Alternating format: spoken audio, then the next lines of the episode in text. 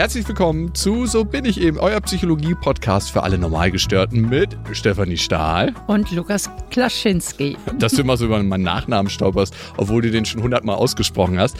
Und heute haben wir Bas da. Bas, ich bin sehr happy, dass du hier bist und wir reden nicht über den Ernährungskompass, über den hast du wahrscheinlich schon 543 Mal geredet, ne? Wenn das reicht? Äh, ja, so ungefähr. Vielleicht ein paar Mal mehr noch. Also ich bin froh, wenn ich nicht über Omega-3-Fettsäuren und Blaubeeren reden muss. Wir reden über dein neues Buch, es ist im März erschienen, über Kompass für die Seele. Da machst du zehn Wege auf, wie man gesünder wird, wenn man ein gutes Leben führt. Es ist eigentlich eine Art, im Leben zu stehen, ne? gestärkt durchs Leben zu gehen. Und für mich ist es ein sehr holistischer Blick auf Psychologie. Mhm. Weil ganz oft in der Psychologie gucken wir, wie wir bestimmte Dinge in unserem Denken und unserem Fühlen verändern. Aber wie viele Einflüsse auch von außen kommen, das finde ich, machst du in dem Buch sehr, sehr gut auf. Möchtest du einmal aufzählen, was diese zehn Wege sind? So ganz kurz runterraten okay, und ja, dann suchen ich, wir aus. Wenn ich sie zusammenbekomme, ich habe hier sogar einen Merkzettel. Mal gucken, ob ich es ohne kann. Also auf jeden Fall Ernährung, ja. Bewegung, mhm. äh, dann, was kommt dann? Äh, ja, hormetischer Stress. ja, ein hormetischer Stress. Ich war noch richtig. Okay, Naturkontakt, Schlaf und Träume, Licht, Meditation, stoische Lebenskunst, Psychedelika und soziale Beziehungen. So, und wir haben uns heute überlegt, das sind ja wirklich alles tolle Themen. Davon sind manche Themen schon ein bisschen bekannter, wie zum Beispiel Bewegung, Ernährung oder auch soziale Beziehungen. Darüber, vor allem soziale Beziehungen, dafür, darüber reden wir hier ja auch oft. Mhm. Du hast so ein paar Punkte, hm, die fanden wir besonders originell und vielleicht noch spannender oder wo wir tiefer einsteigen möchten, das ist der selbstkontrollierte Stress. Du hast es eben irgendwie anders genannt. Wie hast du gesagt? Hormetischer Stress, Hormesis. Hormetisch noch nie ja. gehört, das Wort. Okay. Wir sagen jetzt mal selbstkontrollierter Stress. Ja. Dann den Naturkontakt haben wir uns ausgesucht. Das Licht, finde ich auch spannend. Ja die stoische Lebenskunst und, und Psychedelika. natürlich. Das ist unser Thema. Ja. Ähm, lass uns doch mal anfangen mit hormetischer Stress oder ja. selbstinduzierter Stress. Ja. Ich finde, selbstinduzierter Stress ist total das spannende Thema. Also, dass wir uns selber wieder in Situationen bringen müssen, die ganz, ganz natürlich waren vor 10.000 Jahren. Also große Hitze, große Kälte und dass das unseren Organismen gut tut. Also wir haben selber jetzt so einen Komfort um uns herum kreiert und mhm. müssen den wieder aufbrechen für ja. teuer Geld ja. und manchmal ist es natürlich auch kostenlos, um uns wieder gesund zu machen. Was fällt da drunter? Ja, nee, ich gebe dir recht. Es ist wirklich so eine, wenn man will, etwas doofe Situation, dass wir modernen Stadtneurotiker im Grunde Disziplin, Selbstdisziplin aufbringen müssen für etwas, was einst selbstverständlich war, mhm. was im ersten Moment unangenehm ist, aber langfristig gesehen wahrscheinlich sehr gut für den Körper und auch für die Psyche. Mhm. Und der Kontext, in dem ich das gerne erzähle, ist sozusagen, wir leiden ja oft unter Psychostress. Der Stress, den wir erleben in der modernen Zeit, ist im Grunde nur noch ein psychischer. Die To-Do-Liste, die sehr lang ist, Kalender, der sich nie leert, Anrufe, also so äh, rund um die Uhr Erreichbarkeit, Anrufe, abends noch vielleicht vom Chef oder solche Dinge, die uns nerven, die uns stressen. Und dieser Stress findet also im Kopf statt, weitgehend. Wir leben, wenn man so wie wir modernen Leute, wir leben hauptsächlich im Kopf.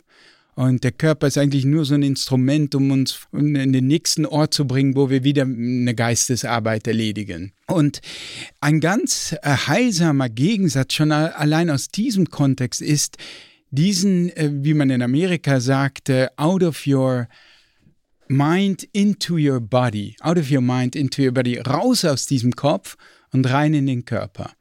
Und das ist für viele schon mal sehr angenehm. Ja? Mhm. Also du gehst zum Beispiel raus joggen und jetzt ist der Stress ein körperlich induzierter. Und was dabei auch ganz wichtig ist, es ist ein selbstkontrollierter Stress. Du kannst also joggen, bis du nicht mehr kannst. Und du kannst dir, wenn du, wenn du willst, ich möchte jetzt mein, also erstmal ist das in einem wörtlichen Sinne ein Stress, weil dein Herzschlag beschleunigt sich, der Blutdruck steigt, Adrenalin schießt durch die Gefäße. Aber du kannst im Grunde jederzeit stoppen. Mhm. Das geht auch für eine kalte Dusche. Du steigst runter, aber das, du hast das ja alles im Griff. Ja. Du kannst ja die, die, du kannst ja jederzeit aussteigen, selbst aus dem Eisbad oder aus einer Sauna, die dich über Hitze in, in Stress versetzt. Und sehr ähnlich ist wie, wie eine kleine Joggingrunde, in dem auch das Herz beschleunigt wird, der Blutdruck steigt etc. Eine andere Form ist Fasten und du setzt deinen Körper unter Stress. All diese Formen, wie du eben geschildert hast, waren in dieser archaischen Welt, in der afrikanischen Ursavanne, in der wir uns über Millionen von Jahren entwickelt haben, normal. Mhm. Heute noch Jäger-Sammler-Gruppen, wenn du dir heute Hatza und andere Gruppen anguckst, die sind, die haben ständig Hunger. Ja. Und äh, die gehen auf Jagd, die gehen sammeln, haben trotzdem Hunger. Das ist, es ist eine irre Hitze dort. Und mein Vorschlag also ist, und das fußt auch teilweise auch auf wissenschaftliche Studien, mal gibt es mehr, mal gibt es weniger, ist einfach als eine Strategie, die eigene Stressresilienz zu stärken, sich selbst immer wieder diesen stressigen Ereignissen, stressigen Dingen auszusetzen, freiwillig, selbst kontrolliert. Was machst du da? Ja, ich mache ähm, fast alles von dem, was ich im Buch beschreibe, mache mach ich oder habe ich zu irgendeinem Zeitpunkt häufiger gemacht. Also ich bin heute Morgen noch joggen gegangen. Und das ist natürlich schon der erste kleine Stresser, den man dann morgens setzen kann. Im Winter jetzt nicht mehr, habe ich mich dabei auch gleich der Kälte ausgesetzt. Jetzt, wenn ich jetzt mittags joggen würde, wäre es in der Hitze, da muss man vielleicht ein bisschen aufpassen. Ich nehme mehrmals die Woche eine kalte Dusche, meist mhm. nach dem Workout, weil ich das in dem Keller tue, wo die Dusche äh, automatisch kalt ist. Mhm. Insofern äh, ist das für mich ganz praktisch und ich stelle sie erst gar nicht auf warm. Und das habe ich mir, also es ist auch wichtig, so Gewohnheiten aus diesen Dingen zu machen, wenn man das will. Und äh, ich gehe häufiger in die Sauna, seitdem ich diese Forschung äh, dazu auch gelesen habe. Nicht nur, dass es für die Stimmung gut ist, sondern auch, dass es zum Beispiel das Risiko für Alzheimer und andere Formen von Demenz drastisch senkt. Das sind korrelative Studien, muss man immer vorsichtig sein. Und Fasten tue ich, habe ich häufiger getan, aber tue ich von alledem am wenigsten gerne. Aber es ist schon so, dass ich öfters mal so Hunger einfach spüre. Und das ist mhm. ja auch meine Empfehlung. Du musst nicht unbedingt tagelang fasten, aber einfach mal einmal am Tag Hunger zu spüren, ist eigentlich etwas normal oder war lange Zeit etwas Normales und ist jetzt durch rund um die Uhr Snacken ungewöhnlich geworden. Das ist ja auch so ein Merkmal deiner Bücher, dass du wissenschaftliche Studien auswertest. Ne? Also du bist ganz nah an der Wissenschaft ich vers versuche das zu sein. Es gibt natürlich so Bereiche, wo die Forschung einfach noch nicht so vorangeschritten ist oder vielleicht auch wird es nie wirklich äh, viel systematische Forschung dazu geben. Und dann bemerke ich das auch. Dann sage ich auch, Leute, hier gibt es leider nur meine Erfahrungen plus Fallgeschichten. Also es gibt zum Beispiel eine Fallgeschichte von einer Frau, die mit Wissenschaftlern schwimmen gegangen ist. Die mhm. hatte jahrelang Depressionen, schon in der Familie, ist sie nicht losgeworden, weder mit Medikamenten noch mit klassischer Psychotherapie. Und die ist dann schwimmen gegangen in diesem kalten See. Also da kommt viel hinzu dann auch ja. natürlich, ne? Naturkontakt und so weiter. Und die hat äh, das so weit, ihre Depression so weit in den Griff bekommen, dass sie eben keine Medikamente mehr brauchte nach einer gewissen Weile. Das ist krass. Also das sind einzelne Fallgeschichten, die dann Mut machen, die keine systematischen Studien sind. Aber das sage ich dann halt auch und das ist in diesem Fall wirklich bei dem bei den kalten Duschen wirklich der Fall. Und da müsste man dann aufbauen eigentlich und auf so einem Einzelfall eine Studie erheben, ne, wenn man es richtig machen wollen würde ich denke, für mich, für den Leser, denke ich schon, für viele Menschen schon wichtig ist, einfach so Möglichkeiten aufzuzeigen, weil nicht jeder hat Bock auf kalte Duschen oder Eisbäder oder Sauna oder Meditation. Und hier sozusagen für ihn so eine Art von Buffet zu eröffnen, sozusagen, oder wie ich es gerne sage, ein Werkzeugkoffer, wo man so ein bisschen gucken kann, was passt zu mir, was könnte ich mir vorstellen, ja. was passt in meiner Situation, womit könnte ich mich anfreunden. Und dann wirklich den Leser dazu zu ermutigen, probier das einfach mal an deinem eigenen, wenn du das Gefühl hast, das passt zu dir, an deinem eigenen Körper aus. Und letztlich dann, ab dem Punkt, ist diese subjektive eigene Erfahrung fast wichtiger als die wissenschaftliche, weil wissenschaftliche Ergebnisse sind in der Regel Durchschnittsergebnisse. Und das ist etwas, was ich beim Ernährungskompass zum Beispiel auch schon sehr deutlich immer wieder gesehen habe egal auf welche Diät man Leute setzt, dann hat man immer im Schnitt so, und das sind dann die Ergebnisse, die verkündet äh, werden, im Schnitt nach ein paar Monaten sechs, sieben Kilo haben die Leute abgenommen. Aber egal bei welcher Diät, sofern man das studiert hat, Low Carb, Low Fat oder was auch immer, Du siehst immer, wenn du auf die einzelnen Leute guckst, gibt es ein paar, die nehmen 20 Kilo ab, manche gar nicht und manche nehmen sogar zu. Und das gilt für jede Diät, die untersucht wurde. Und dieses Prinzip, dass wir hier über Durchschnittsergebnisse reden und dass aber jeder Körper und jede Psyche individuell unterschiedlich ist und dass es also sehr auch auf das Selbstexperiment ankommt, dazu versuche ich schon auch zu ermutigen. Hm. Okay, super. Dann würde ich sagen, gehen wir mal zum nächsten Punkt, den wir uns ausgesucht haben. Das ist der Naturkontakt. Ich bin ja jemand, der wahnsinnig viel im Wald unterwegs ist. Ich gehe sehr viel spazieren und wandern mit meinem geliebten Pflegehund und ähm, ja, deswegen freut, freut, mich das sehr, äh, dass das eben auch besonders gut sein soll. Erzähl uns dazu noch ein bisschen was. Ich fand hier schon eine Studie wirklich aus den 80er Jahren äh, faszinierend, die in dem Wissenschaftsmagazin Science erschienen ist, was zu den besten Wissenschaftsmagazinen der Welt gehört. Und sobald eine Studie darin erscheint, fangen auch Forscher an, etwas ernst zu nehmen oder zumindest zu diskutieren. Das war auch hier der Fall. Natürlich, dass die Natur irgendwie heilsam sein kann, ist erstmal so skeptisch. Ne? Und äh, dieser Mann, dieser Forscher hat eben Daten eines Krankenhauses untersucht. Die Leute hatten eine Gallenblasen-OP hinter sich. Und durch puren Zufall hatte man ihn an ein Zimmer verwiesen, das gerade frei geworden war. Und manche dieser Zimmer hatten einen Blick auf Natur auf gar nicht mal so viel, das war eine Wiese, ein paar Bäume und die anderen, die öffneten einen Blick auf braune Mauern. Und er hat die Daten analysiert und äh, sah dann, dass Leute, die per Zufall das Glück hatten, äh, ein Zimmer zu bekommen nach der OP mit Blick auf etwas Natur, dass sie weniger Schmerzmittel brauchten, dass sie besser drauf waren, dass die nach dem Urteil der Krankenschwestern auch irgendwie um, umgänglicher waren und objektiv früher nach Hause geschickt wurden, mhm. weil man das Gefühl hatte, okay, die sind wieder okay. Und seitdem hat man das mehr erforscht und das gilt wohl auch für die Psyche. Man sieht zum Beispiel Psychotherapien, die teilweise in der äh, Waldumgebung stattfinden, sind wirkungsvoller im direkten Vergleich zu einem sterilen Krankenhaus.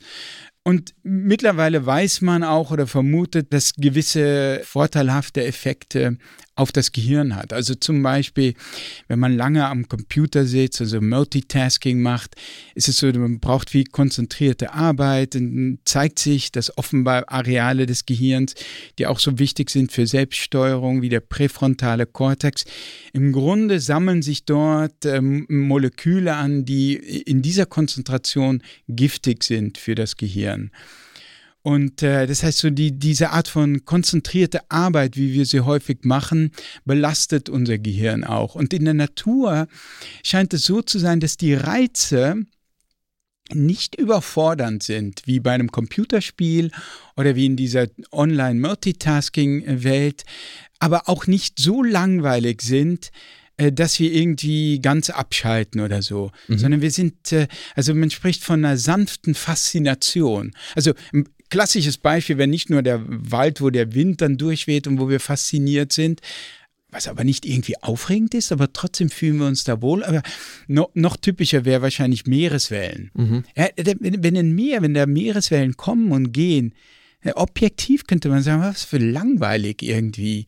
Ja, wie ins Feuer gucken zum Beispiel, das ist irgendwie langweilig. Und trotzdem finden wir das faszinierend. Wir können stundenlang aufs Meer gucken und unsere Sinne sind, es ist wie so eine Massage für die Sinne. Das stimmt. Also, wo du das so sagst, das ist so intuitiv eingängig. Ne? Auch mit dem Feuer gucken. Ich habe irgendwie ähm, in meiner Wohnung oder auch in dem Waldhaus Kamin, wir sitzen eigentlich immer am Feuer oder diese sanfte Faszination, die trifft für mich auch zu, wo ich so viel im Wald bin wenn der Wald mal wieder so ganz besonders schön ist oder wenn du an einer Stelle bist, man macht ja auch unterschiedliche Wanderungen, wo du sagst, boah, ist das schön hier, ne? Das ist so schön und das ist ja auch so eine tiefe Freude dann. Ja, ich glaube, das kommt auch nochmal hinzu, glaube ich, diese Erhabenheit der Natur, ne? Also manchmal ist es ja so, also typischerweise unter einem Sternenhimmel. Wir sehen kaum noch, wir modernen Stadtneurotiker wieder, wir sehen ja kaum noch einen Sternenhimmel. Hm. Aber klassischerweise, wenn man dann so Campingurlaub macht ne, oder sowas, irgendwie in, in der wilden Natur ist, das fasziniert einen. Und plötzlich rücken so, es ist so, als würde dieses kleine Ego von uns mit unseren kleinen Alltagsproblemen einfach in Perspektive gerückt angesichts der Erhabenheit und der Größe des Kosmos. Mhm. Und schon allein das kann, denke ich, äh, einen positiven Effekt auf uns entfalten. Es gibt tatsächlich so äh, Handy-App-Studien, wo man Leute wirklich auch gefragt hat, äh, immer wieder so am Tag, dann werden die angebiebt über diese App. Und dann äh, fragt diese App, äh, wie glücklich bist du gerade und wo befindest du dich? Und es wird alles per, per, GPS kontrolliert und so weiter. Bist du draußen drin und was machst, was machst du und so weiter. Und da sieht man eben auch, dass die Leute hm, am glücklichsten sind, wenn sie draußen in der Natur sind. Bevorzugt übrigens äh, diesen Studien zu folgen in Küstenregionen. Ah. Und äh, also viele äh, Befunde, die darauf hinweisen, dass eben die Natur unserer Psyche auch wirklich gut tut. Genau, und da wollte ich nochmal, bevor wir zum nächsten Thema übergehen, nochmal konkret nachfragen. Was ist das auf einer konkreten körperlichen Ebene was gut tut? Werden da Hormone ausgeschüttet, die besonders entstressend sind? Ja, das ist eine gute Frage, weil äh, sicherlich der entstressende Effekt hat äh, eine gewisse Rolle, aber es ist wahrscheinlich tiefgreifender, nicht unbedingt hormonell, sondern wirklich Veränderungen des Gehirns. Also es hat wirklich mehr zu tun mit dieser Reizüberflutung, der, äh, der wir unser Gehirn sonst aussetzen und dieser sanften Faszination in der Natur. Also nur ein Beispiel, man hatte in einem Versuch, ähm, auch in einem renommierten Fachjournal PNAS erschienen, zwei Gruppen gebildet. Die einen sollten 20 Minuten oder so durch eine Naturlandschaft äh, laufen und die anderen Leute sollten äh, durch eine Stadt laufen. Also ähm, beides könnte man sagen, okay, Bewegung und so weiter, wenn das der Faktor ist, dann dürften wir keine Vorher-Nachher-Unterschiede sehen. Und die hatten vorher und nachher die Gehirne dieser Testpersonen gescannt mit dem fMRI, also mit einem äh, funktionellen Kernspintomographen. Und was die sahen, war, dass ein ähm, nur nach dem Natur Spaziergang, ein Areal des Gehirns runtergefahren war in der Aktivität, äh, dass man klassischerweise so ein bisschen mit Rumination in Verbindung bringt. Also Rumination, dieses Phänomen, Gedanken durchzukommen kauen, mhm. insbesondere Probleme durchzukauen. Ne? Also, was hat die Grübelzwang, sagt man. Ja, genau, Grübelzwang. Und das war runtergefahren. Und das scheint eben so zu sein, das scheint damit zusammenzuhängen, dass also unsere Aufmerksamkeit auf optimale Weise gefangen genommen wird, sodass wir einerseits entspannen können, die Aufmerksamkeit wird nicht überflutet, aber dadurch, dass sie gefangen genommen wird von den Wellen, vom Feuer oder von in diesem Fall der Natur, was auch immer die da gesehen haben, auch dafür sorgt, dass man eben nicht so sehr in dieses Grübeln gerät, sondern hm. die Aufmerksamkeit wird so ein bisschen leicht nach außen hingezogen. Hier so, ah, Well, guck mich an, hier, schau mal, hier sind die Wellen. Du brauchst nicht zu deinen Grübelgedanken zu gehen, du kannst bei den Wellen sein. Ja. Dazu hätte ich noch eine persönliche Frage. Und zwar, ähm, ich weiß auch gar nicht, ob du die beantworten kannst. Ich höre aber auch sehr gerne, während ich im Wald spazieren gehe, ein Hörbuch dabei.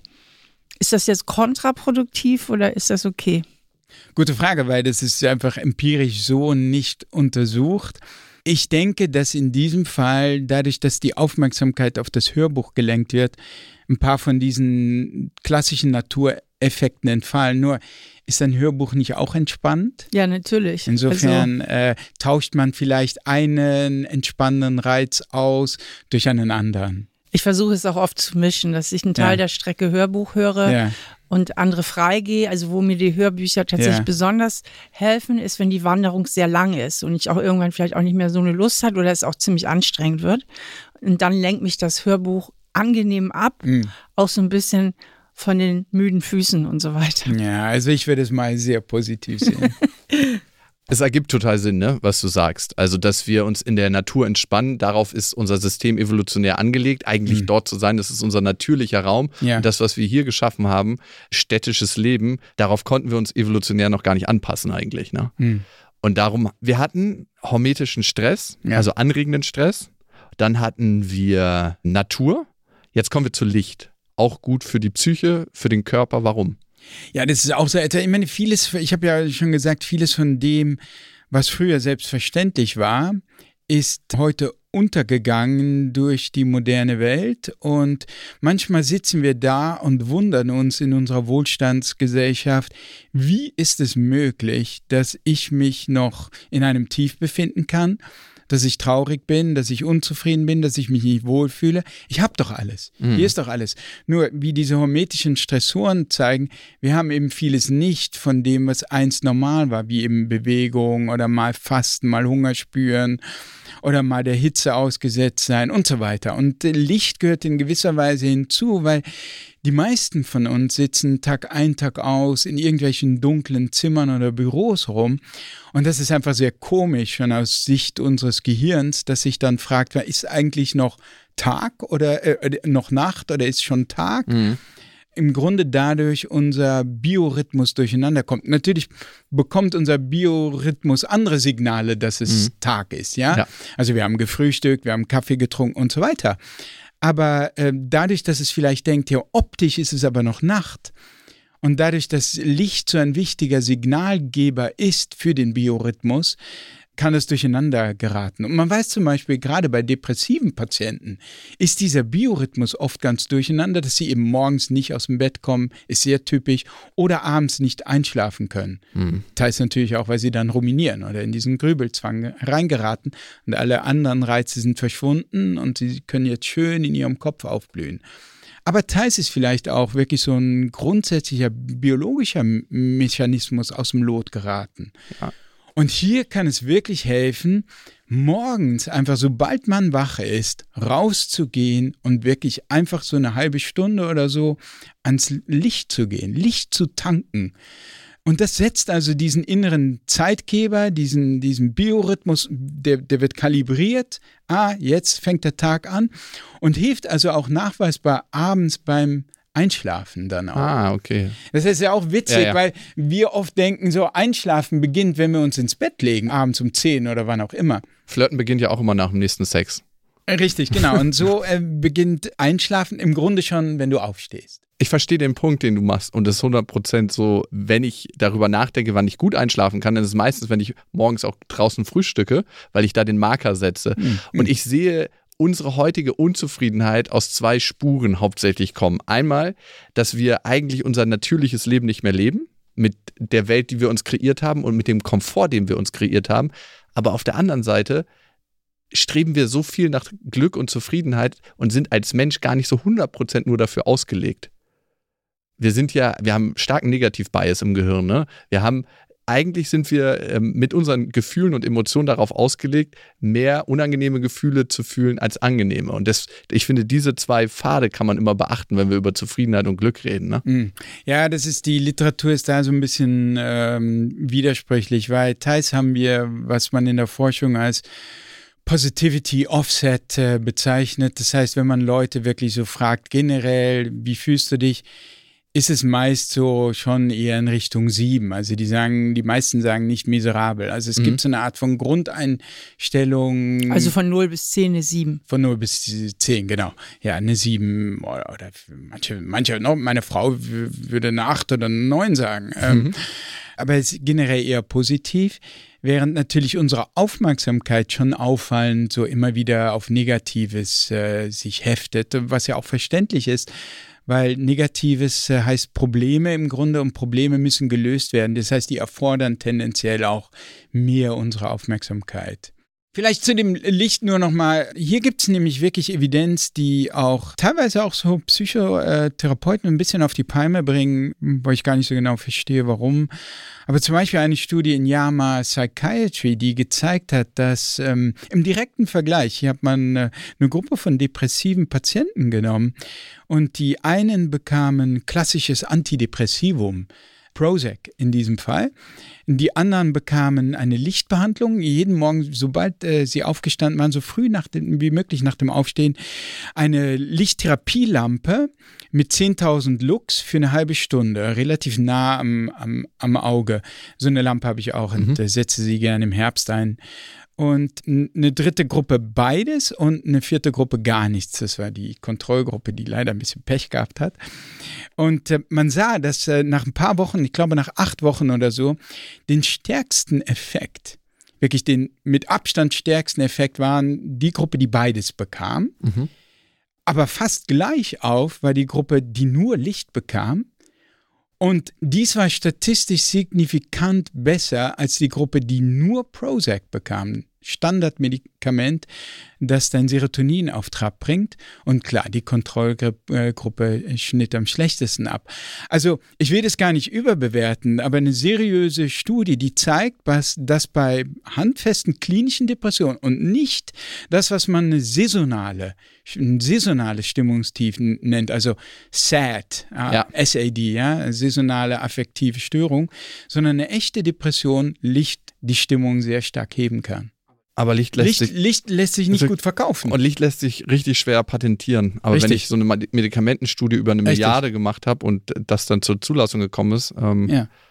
schon ja, ein anderer genau. Weg. Da, völlig richtig. Also soweit äh, bin ich gar nicht gegangen, um das auszusprechen in meinem Buch, aber es, äh, ja, es ist bemerkenswert. Dann kommen wir zum vorletzten Punkt der stoischen Lebenskunst. Und die Stoiker haben ja ähnlich wie die Menschen, die Buddhisten, die Meditation erfunden haben, haben Jahrtausende alte, also die sind Jahrtausende alt, diese Einsichten, ja. Die Stoiker, die waren ja im alten Griechenland, im Altertum. Und dass diese Einsichten, die die Stoiker gewonnen haben, auch in unserem modernen Leben Relevanz haben. Welche Einsichten sind das? Ja, nee, das war natürlich genau der Grund, weil es alt ist, weil ich damit auch ein bisschen indirekt äh, skizzieren wollte oder nahelegen wollte, dass wir ständig denken, nicht, dass wir ständig denken, es sind nur wir modernen Menschen, die leiden, die unter Stress leiden, die irgendwelche Techniken brauchen. Heutzutage wird mir ja auch gleich äh, gesagt, das ist alles Selbstoptimierung und so weiter. Also schön zu sehen, dass also schon vor 2000 Jahren die Leute mit psychischen Problemen im weitesten Sinne, also mit Stress oder mit Unzufriedenheit kämpften, wie eben der Buddha, mit Unzufriedenheit besonders und eben auch die Stoiker.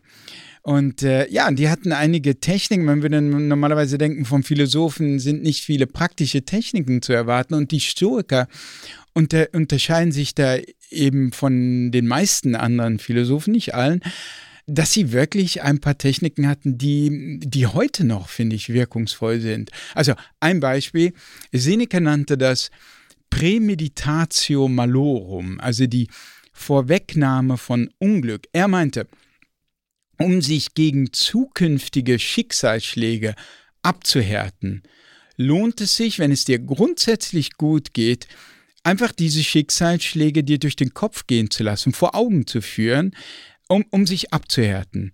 Also zum Beispiel, du könntest dir, jetzt mal ins Moderne übersetzt, vorstellen, dass du eine tödlich, irgendwann eine tödliche Diagnose gestellt bekommen, vom, bekommst vom Arzt. Mhm. Ja? Oder dass äh, irgendwas, sonst was Schlimmes passiert. Also nur um das zu erwähnen, Marc Aurel und Epiktet empfahlen sogar, äh, sich den Tod des eigenen Kindes vorzustellen. Und warum? Nun, erstens einmal diese Abhärtung, zweitens auch als sozusagen als Bewusstmacher, Bewusstmachinstrument für die Privilegien, die, die privilegierte Situation, in der du dich oft tatsächlich befindest, die du aber nicht mehr wahrnimmst. Also ich gebe gerne das Beispiel, du stehst in der Schlange im Supermarkt oder im Stau im Auto und fängst an, dich äh, aufzuregen. Die Schlange geht nicht voran, der Stau geht nicht voran. Und du fängst an, dich zu ärgern, was natürlich insofern doof ist, weil du jetzt dein Problem verdoppelt hast. Du hast den Stau und den Ärger. Und was ein Stoiker hier machen würde, in diesem Fall mit, mit der Vorwegnahme von Unglück, ist, dass er sagen würde, ja, okay, das ist doof, du stehst in dieser Schlange, aber schau mal, du kannst einkaufen, was du willst. Was für eine privilegierte Situation. Du kannst nachher zu deinen Liebsten zurückkehren mit diesen Einkaufssachen. Aber noch konkreter, stell dir mal vor, dein eigenes Leben, du bist irgendwann 90 und sitzt im Altersheim und du bist so gebrechlich, dass du nicht mehr selber zum Einkaufen gehen kannst und fängst jetzt vielleicht an zu träumen über dein altes Leben, damals, als du noch 50 warst, ich bin jetzt 50 und selber einkaufen konntest. und ja, dabei dann auch das Risiko liefst, auch mal in eine Schlange zu geraten, ja. die nicht voranging. Und da würde man doch wirklich sagen, ich meine, so eine alte Person würde vielleicht davon träumen und sagen, was wäre schön, in dieser Lage zu sein. Und ja. du musst jetzt nur sagen, hey, ich bin in dieser Lage. Warum ja. kann ich dafür nicht dankbar sein? Und das war so ein Mittel der Stoiker, das wahrscheinlich kein besonders äh, guter Tipp ist, wenn du selber schon depressiv bist, abends im Bett liegst und anfängst, du, du kommst in einen Grübelzwang ne? und hast eh schon Gedanken am Tod, an den eigenen Tod oder was weiß ich was. Da nicht. Aber wenn es dir grundsätzlich gut geht und du fängst an, dich über Nichtigkeiten aufzuregen, dann kann das eine gute Strategie sein, hier wieder eine gewisse Dankbarkeit äh, für das zu empfinden, wofür du wirklich, glaube ich, im Alltag sehr dankbar sein kannst, aber was du aus den Augen verloren hast. Ja, lustig, dass du das sagst. Ich mache das immer, wenn meine Tochter abends nicht einschlafen will und ich liege neben ihr und will dann irgendwann aufstehen und sie will oft, dass ich dann daneben liegen bleibe. Dann denke ich mir, okay, das sind jetzt vielleicht noch 250 Mal einschlafen. Mhm. Irgendwann ist sie erwachsen und dann haben wir diesen Moment gar nicht mehr. Und mhm. wenn ich dann irgendwann 75, 80, 85 bin, wie sehr würde ich diesen einen Moment mit ihr einzuschlafen eigentlich genießen? Ja. Und das holt mich 100% in den Moment und gibt mir 100% Wertschätzung für das, was gerade passiert. Ja, ähnlich mache ich es auch mit meinen drei Kindern. Ja, du wirklich, kannst es dreimal am Abend ist, praktizieren. Diese stoischen Techniken sind wirklich ein Wundermittel, wenn deine Kinder mal wieder ausrasten und das Haus in Schutt und Asche legen und so. Ja. Also im Großen und Ganzen haben doch die Stoiker gesagt, wenn ich das richtig verstanden habe, das anzunehmen, was sowieso unabänderlich ist ja, ja. und auf das Einfluss zu nehmen, was du auch beeinflussen kannst. Richtig. Das ist ja so eine Lebensweisheit, die auch bis heute die absolute Gültigkeit hat. Genau, also das äh, ist auch eine, die ich im Buch beschreibe, eine weitere Technik, wenn man so will, oder ein Rat der Stoiker, der wirklich auf äh, Epiktet zurückging, der ein römischer Stoiker war, selbst ein gelähmtes Bein hatte, weil er wohl misshandelt wurde. Ganz klar ist das von den historischen Quellen nicht und äh, früher ein Sklave war und dann befreit und so weiter, selber sehr viel Leid erlebt. Das typisch ist eigentlich für die Stoiker. Und ja, der sagte in der Tat, das ist der erste Satz, auch in seinem Handbüchlein, es gibt manche Dinge, die können wir kontrollieren, andere nicht. Und typischerweise regen sich Leute viel über Dinge auf, die sie nicht kontrollieren können, während sie umgekehrt nicht volle Verantwortung für das übernehmen, was sie sehr wohl kontrollieren können. Also ein Beispiel in der Karriere, Leute denken äh, zum Beispiel, ich, ich müsste jetzt, äh, ich müsste jetzt vorankommen oder ein Student bei der Note, ich muss jetzt unbedingt eine Eins bekommen oder typischerweise im Sport vielleicht und man könnte ja vielleicht das gesamte Leben als auch eine Art von Sport oder Spiel dann betrachten und wenn man es mal so will, träumen wir von diesem Endpokal, vom Sieg und achten weniger sozusagen auf das Spiel. Und Epiktet würde hier sagen, pass mal auf, du kannst die Frage, wie gut du in deiner Karriere vorankommst, dies kannst du nicht kontrollieren. Du kannst die Note, die du im Studium oder in der Schule bekommst, nicht kontrollieren. Die kommt vom Lehrer. Du kannst den Sieg beim Sport in der Mannschaft nicht kontrollieren. Mhm. Die hängt von der gegnerischen Mannschaft ab, von den Rest der Mitglieder. Aber du kannst versuchen, das Spiel so gut wie möglich zu spielen, so fair wie möglich zu spielen. Du kannst dich als Kollege so verhalten, dass du dich kollegial verhältst mit deinen anderen Kollegen, dass du dich einsetzt in deinem Beruf. Und dann können wirtschaftliche Verwerfungen kommen oder die, Firma geht pleite oder was auch immer. Aber du hast dich äh, eingesetzt oder du kannst eben schon wirklich so gut wie möglich studieren etc. etc. Und die Note, die dabei rauskommt, ist letztlich, wenn du alles gegeben hast, was du geben kannst, ist dann letztlich egal. Und es ist etwas, wo Epiktet sagt, das sollte man loslassen. Diese Sache, also ein, ein Beispiel vielleicht noch, was in der heutigen Zeit eine große Rolle spielt, ist, und auch bei Epiktet schon interessanterweise, ist so der Ruf, ja, viele Influencer und so weiter, die möglichst gut dastehen wollen, schön dastehen wollen, als äh, positiv dastehen Steffi wollen. Steffi und ich meinst du? Ihr beide auch. Sicherlich jeder von uns will das natürlich. Ne? Und äh, wir, wir, machen uns, wirklich jeder von uns ja. macht sich Sorgen darum, was werden andere Leute über mich denken. Und es ist prinzipiell etwas, was wir nicht in der Hand haben. Das Einzige, was wir in der Hand haben, ist, wie wir uns verhalten. Also bitte, wie der Epiktet sagen, steuer doch bitte das, verhalte dich ordentlich, verhalte dich anständig. Gib alles, was du hast in deinem Job. Tu das. Viele Leute tun das nicht und machen sich trotzdem oder gerade vielleicht gerade deswegen Sorgen. Es klingt so ein bisschen hart, aber ist das so, was äh, die Stoiker und Epiktet wirklich als Lebenshaltung empfahlen. Und ich finde, da ist etwas Wahres dran. 100 Prozent. Also der Epiktet, das war doch auch der Philosoph, der sagte, er könne nicht verstehen, warum die Leute sich um den Tod Gedanken machten. Denn, so war doch das Zitat, solange wir sind, ist der Tod nicht, ist der Tod, sind wir nicht mehr da. Ja, und, und das sind, ist so ein Punkt, finde ich zumindest jetzt. Ich weiß nicht, wie ihr, wie ihr das seht. Das manchmal, wo ich so das Gefühl habe, die Stoiker sind mir eine Spur zu äh, sophistisch, könnte man sagen, oder zu rational. Weil, mhm. meine, das stimmt so auch nicht. Und zum Beispiel, mein Vater ist schwer krank, könnte man sagen, er liegt im Sterben. Der Tod ist, und ich bin auch, und mein Vater ist auch noch. Der Tod als Bedrohung ist natürlich präsent. Wir sehen Menschen sterben und so weiter. Insofern auf eine sehr rationale Ebene gebracht, finde ich, stimmt das. Ich weiß nicht, wie ihr es seht. Hier finde ich, das ist mir persönlich eine Spur zu rational. Ja. Und ich finde, da müsste man, ich finde, ehrlicher sein und sagen, ja, tut mir leid, liebe Stoiker, die Menschen machen sich trotzdem Sorgen drum. Also kannst du, ja, ja, das fehlt mir auch so ein bisschen die emotionale Nähe mm. bei dem Thema. Mm. Aber ich finde es trotzdem gut, beide Komponenten zu haben. Das ist ja am Ende ein Werkzeug und eine ja, genau. Einstellungsfrage ja, zum Leben ja. und sich dessen bewusst zu machen. Dafür ist es wahnsinnig gut und mm. trotzdem auch manche Gefühle oder alle Gefühle, die wir haben, anzuerkennen und zu respektieren. Also mir hilft dabei oft ein werteorientiertes Leben. Wir hatten vier Sachen aus deinem Buch Kompass für die Seele kommen wir zu einer weiteren wichtigen Sache, nämlich den Gebrauch von psychedelischen Substanzen. und dem hast du ja auch einen ganzen Kapitel gewidmet ne? Ja, und selber ja. damit Erfahrungen gemacht. Ja. Was hast du ausprobiert und was hat es für dich für Effekte gehabt? Ja, ich habe äh, MDMA, also Ecstasy, ausprobiert, Psilocybin, also die psychoaktive Substanz in Magic Mushrooms und LSD. Mhm. Und am meisten Psilocybin, MDMA nur dreimal und LSD auch nur ein, zweimal. Kurz zusammengefasst, also da könnte man ein, ganzen, ein ganzes Gespräch drüber führen, mehrere sogar. Und die, die werden ja auch geführt derzeit äh, vor allem.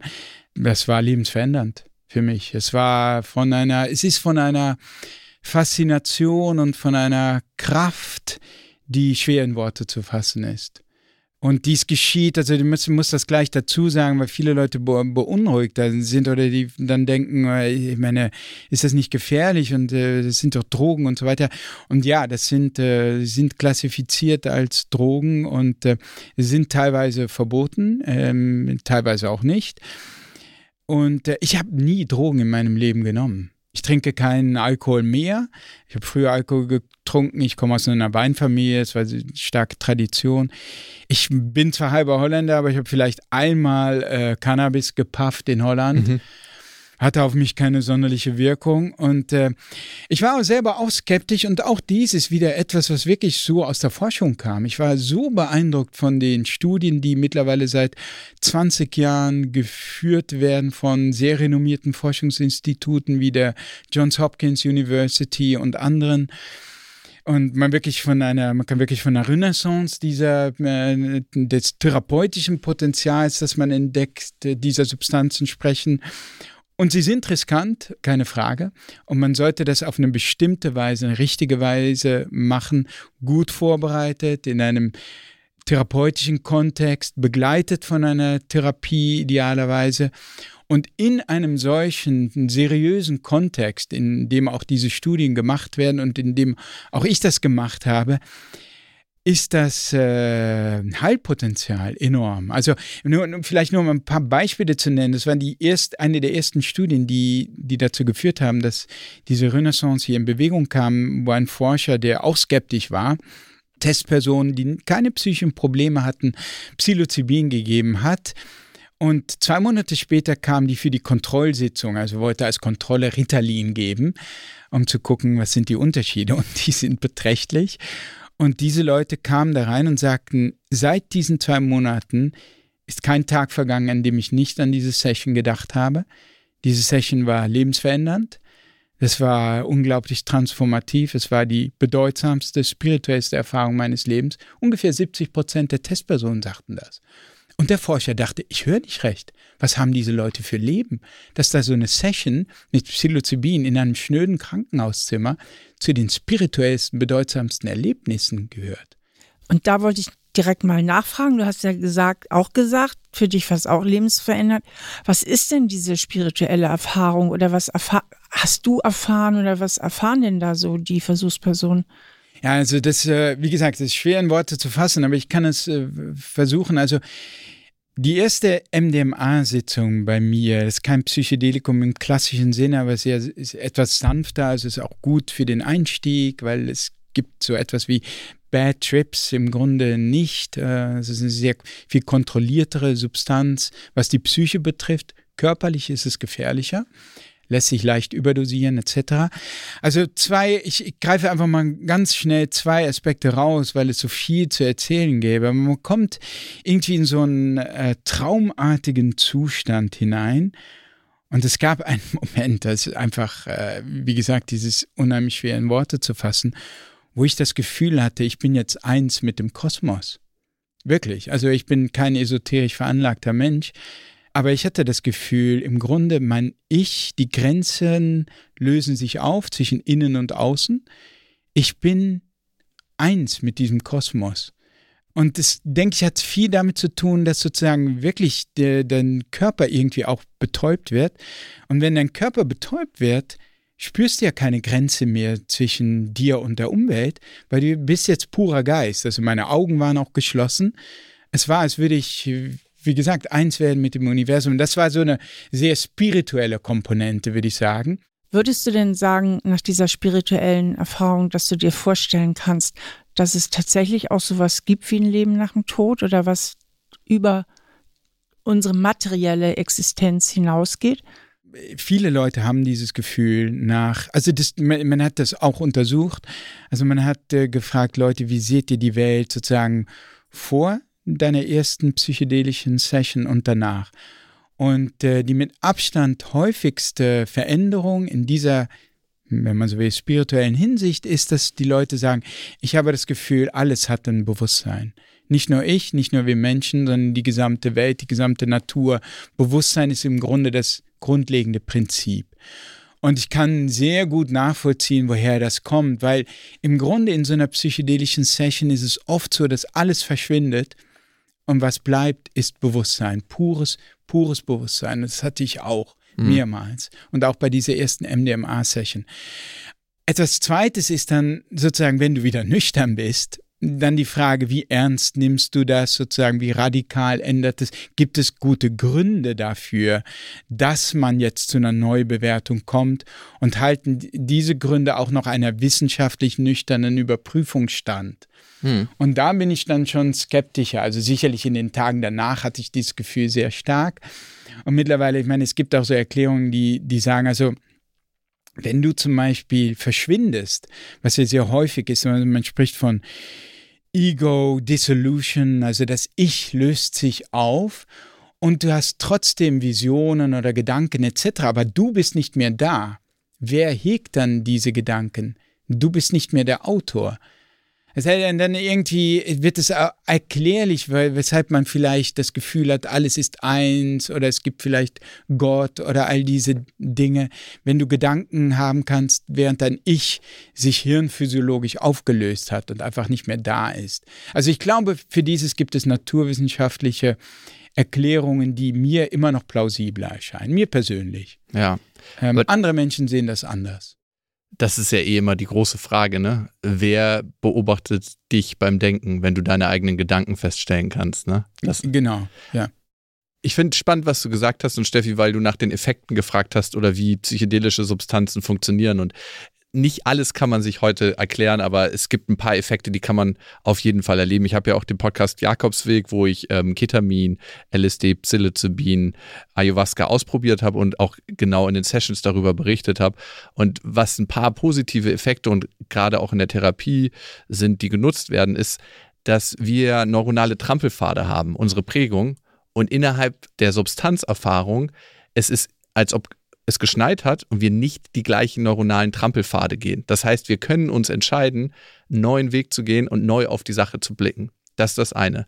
Das zweite ist, dass unser System ein Stück weit runterreguliert ist und wir diese schmerzlichen Gefühle, die wir oft zurückhalten, gar nicht in dem Ausmaß zurückhalten und durchfließen lassen können. Als ich zum Beispiel ein Psilocybin-Trip hatte, konnte ich mal den ganzen Schmerz verarbeiten, den ich mit meiner Ex-Freundin hatte.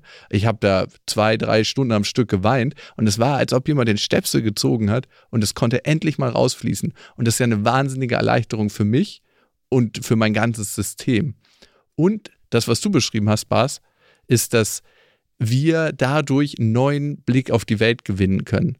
Und klar musst du das noch in irgendeiner Weise therapeutisch einordnen. Du machst eine Erfahrung, dass alles miteinander verbunden ist. Und du hast nach Tod gefragt. Und ich würde es mal so beschreiben, es gibt den Tod in dem Sinne nicht aus der psychedelischen Perspektive, es gibt eine Transformation, dass du energetisch dich umwandelst, weil wenn alles ein Bewusstsein hat, dann ist alles Leben und Tod zur gleichen Zeit und du transformierst eigentlich nur. So würden das vielleicht viele Leute beschreiben, die diese Erfahrung gemacht haben.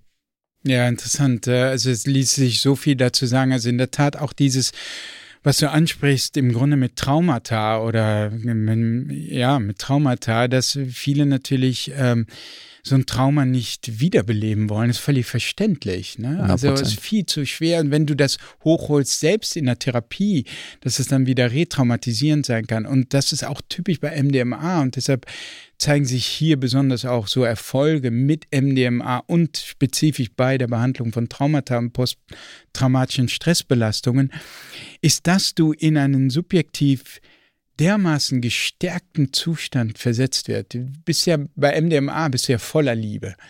Es ist, es ist phänomenal. So eine Form von Liebe hast du noch nie gespürt. Kann auch bei Psilocybin sein, aber ich hatte ich auch schon. Aber nicht nur Liebe für andere, sondern auch für dich selbst. Und also du kannst jetzt, also sagen wir mal so irgend, irgendjemand, eine, ein, ein Mädchen, eine Frau vielleicht, ist traumatisiert von ihrer Mutter, die in ihrer Kindheit äh, sehr harsch mit ihr umgegangen ist. Und plötzlich siehst du diese Szenen mit deiner Mutter wieder voller Liebe. Liebe jetzt für die Mutter, aber auch für dich. Und du siehst zum Beispiel, die Mutter selbst wurde von ihrem Partner verlassen oder äh, gehauen oder, oder irgendwie äh, hatte den Job verloren, hatte es selbst extrem schwierig. Und, äh, und du siehst das plötzlich und du, du siehst mit, mit großer Empathie, also nicht nur auf deine eigene Mutter, sondern auch auf dich, wie du reagiert hast. Und du kommst dann raus aus dieser Session und allein dieser Perspektivwechsel, das einmal gesehen zu mhm. haben ohne traumatisiert zu werden, sondern das mit Verständnis, mit Liebe, mit Empathie gesehen zu haben, das kann dann einfach einen sehr heil heilsamen Effekt haben. Ich bin ja sowieso der festen Überzeugung, dass diese ganzen Stoffe auch in der Behandlung von Depressionen und so weiter in der Zukunft eine Riesenrolle spielen werden.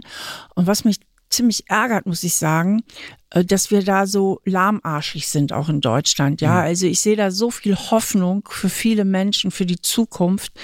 Was ist deine Einschätzung? Wie lange wird das noch dauern, bis das auch mehr und mehr für viele Menschen zu einer Standardtherapie ist, dass man wirklich Leuten, die auch mit Psychotherapie nicht gut zu erreichen sind, oder selbst wenn, weil es einfach kürzer ist als 100 Therapiestunden, endlich damit helfen kann, aus ihren Zwangsstörungen, aus ihren schweren Depressionen, aus ihren festgefahrenen Angststörungen rauszukommen, weil diese Stoffe einfach mehr in Praxen eingesetzt werden. Steffi schafft sich ab, psychedelische Substanzen. Ja, ich sage ja sowieso, dass Psychotherapie aus meiner Sicht eine Übergangslösung ist und dass wir in irgendeiner Zeit, die ich natürlich nicht mehr erleben werde, viele Probleme, ich sage mal so direkt in der Birne verlöten. Einfach Kolben auf und dann. Nee, ja, dass manches einfach genau anders gehandhabt wird. Aber was, wie ist da deine ja. Einschätzung? Ja, also vielen Dank, äh, Steffi, dass du dies sagst. Also es ist wirklich sehr angenehm, gerade das von dir zu hören und glaube ich auch ganz wichtig.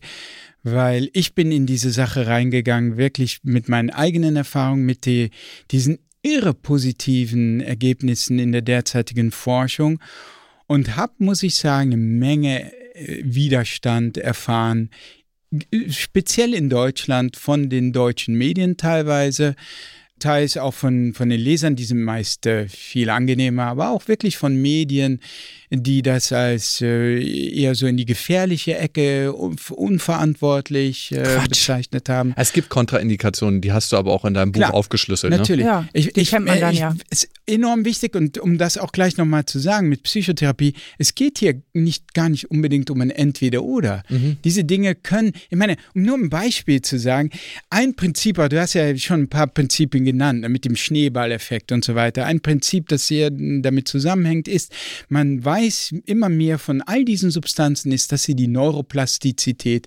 drastisch erhöhen. Das heißt, die Formbarkeit des Gehirns. Das heißt, wenn du eine Therapie machst, also abgesehen von diesen direkten Erfahrungen, du konntest dich zum Beispiel mit einem Trauma konfrontieren, nach so einer Session ist dein Gehirn weitaus offener für Veränderungen, weitaus empfänglicher für eine Therapie. Das weiß man einfach und ähm, man entdeckt es immer mehr. Und äh, das ist also fast so, als würde dein Gehirn in einen jugendlicheren Zustand versetzt werden, was natürlich auch riskant ist. Wenn du ein Kind misshandelt, hat das andere Auswirkungen als bei einem Erwachsenen. Ja. Und wenn dein Gehirn jetzt wieder plastischer ist und du gehst in eine gewaltsame Beziehung oder sowas zurück, dann wird das mehr, dann wird das riskantere Auswirkungen haben. Also das macht diese Substanzen ja auch so riskant, wenn man so will, und so ambivalent. Ja, und dann die Frage, wann, äh, wann ändert sich was in Deutschland? Also meine Erfahrung auch in der Schweiz sind sie viel, viel weiter aus Überall. historischen Wir Gründen. Wir sind rückständig oh, ja. in Deutschland und es ärgert mich. Wir werden auch immer rückständiger. In Holland ist, ne, in Holland ist Psilocybin Gott sei Dank einfach legal. Also in Deutschland und anderswo auch ist Ketamin legal. MDMA steht in den USA kurz vor der Zula offiziellen Zulassung als begleitende Medizin bei der Behandlung von posttraumatischen Stressbelastungen, Traumata. Dieses Jahr oder nächstes Jahr wird es dort zugelassen. Und dann ist die Frage, wann kommen diese Entscheidungen auch mal nach Europa? Das dauert dann. Psilocybin wird noch ein paar Jahre dauern, bis das in, in Deutschland legal wird. Aber du kannst heute schon in die Niederlanden gehen. Dort gibt es Retreat Center, die legal und bei guter Betreuung Psilocybin in Form von Trüffeln anbieten dürfen. Und ähm, die sind leider oft etwas teuer. Das ist, das ist so. Ja, was ganz, ganz wichtig ist, was du gesagt hast, ne? dadurch, dass psychedelische Substanzen wie eine Art Dünger fürs Gehirn sein können, dass mhm. die Neuroplastizität steigt, ja. ist es ganz, ganz wichtig, das in bestimmten Kontexten zu machen, ja. mit bestimmten Begleitpersonen. Und das finde ich ist auch nochmal wichtig zu sagen. Ne? Die einen sagen, hey, das ist für mich eine Partysubstanz.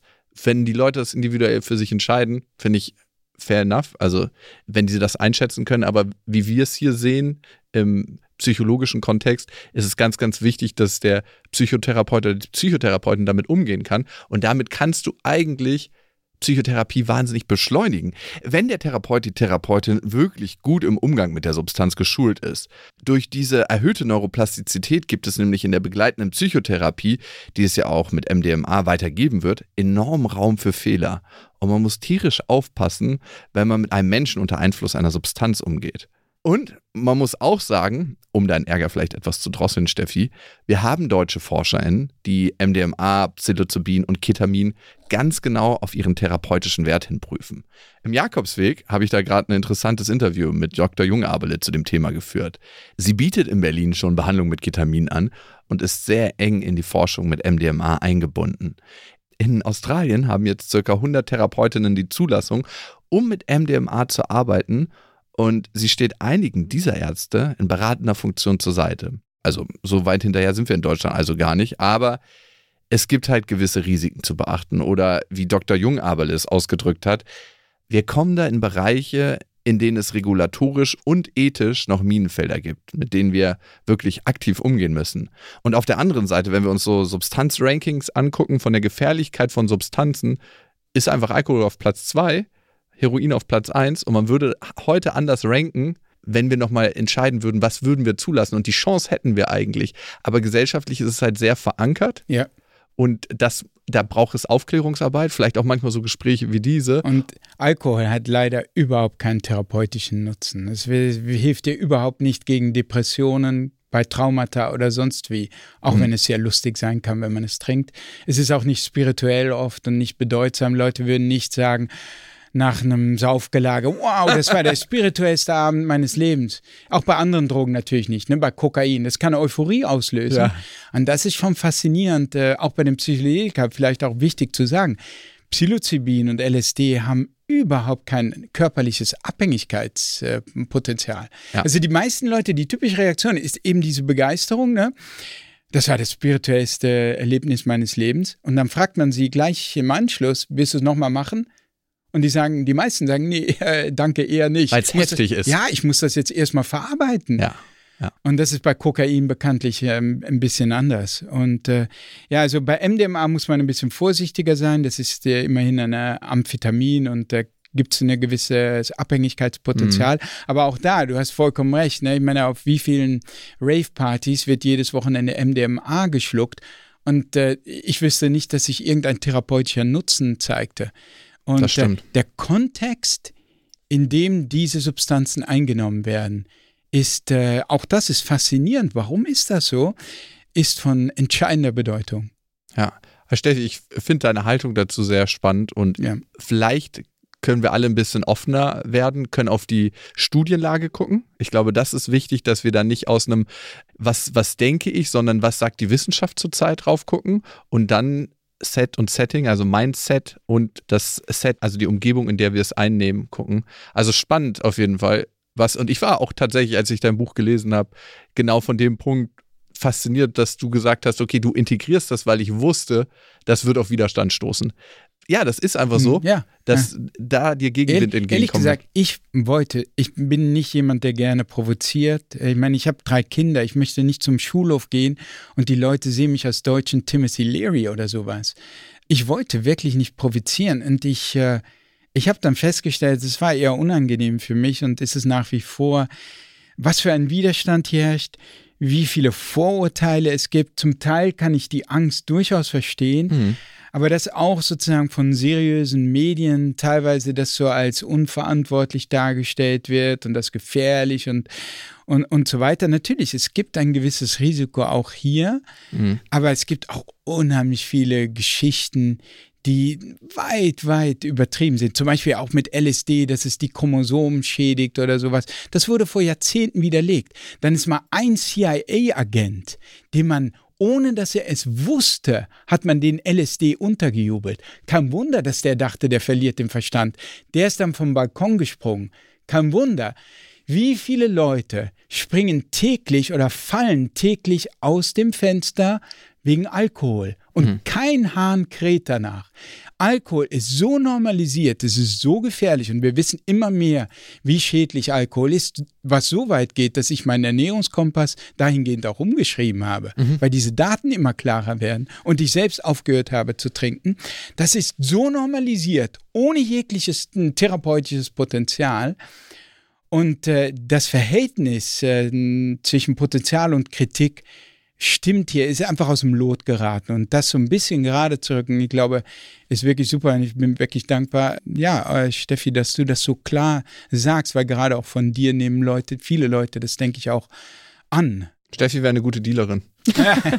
Nein, ich bin, ich, ich war immer schon sehr fortschrittlich in meinem Denken und immer sehr aufgeschlossen für evidente Ergebnisse und ähm, ich finde es geradezu fast ein bisschen unverantwortlich, dass äh, es nicht viel, viel breiter angeboten wird, weil ich mhm. kenne so viele Menschen, die wirklich so, so belastet sind ihr ganzes Leben mit Depressionen und mhm. anderen psychischen ja. Erkrankungen, wo ich denke, manchmal ihr Arschlöcher könnt ihr mal ein bisschen schneller voran. Ich mich ja, ärgert das. Und das geht dann das löst unter. in mir eine wahnsinnige Wut aus. Verstehe. Also ja, ja. ich finde das rückständig, ich finde das überhaupt nicht forschungsbasiert und so weiter und so fort. Absolut, ja. Aber ich glaube, über das Thema könnten wir noch lange reden. Vielleicht machen wir mal sogar extra einen Podcast zu dem Thema, habe ich mir über, überlegt. Das würde ich eigentlich sehr gerne machen. Kommst du noch mal? Was? Genau, wir haben heute jetzt Gerne. nämlich auch schon richtig lange gesprochen. Ich fand es mega faszinierend. Oh ja, Was? okay. Ganz, ganz tolles Gespräch. Ja. Super, super, vielen Dank. Gerne. Nee, das hat mich auch gefreut. Ja, liest in Baskas Buch rein, Kompass für die Seele. Da gibt es zehn Wege, die unglaublich stärken. Das ist ein wahnsinnig holistischer Blick auf Psychologie auch, dass es neben der normalen Psychotherapie eben ganz, ganz viele Wege gibt, sich selbst zu stärken. Was, danke, dass du da warst und wir sehen und hören uns wieder. Sehr gern, ich hoffe es. Das ist ein Podcast von RTL Plus Musik, produziert von Auf die Ohren. Schnitt Jonathan Rauer, Recherche Sarah Ihn, redaktionelle Leitung Sophie Ida Hischenhuber.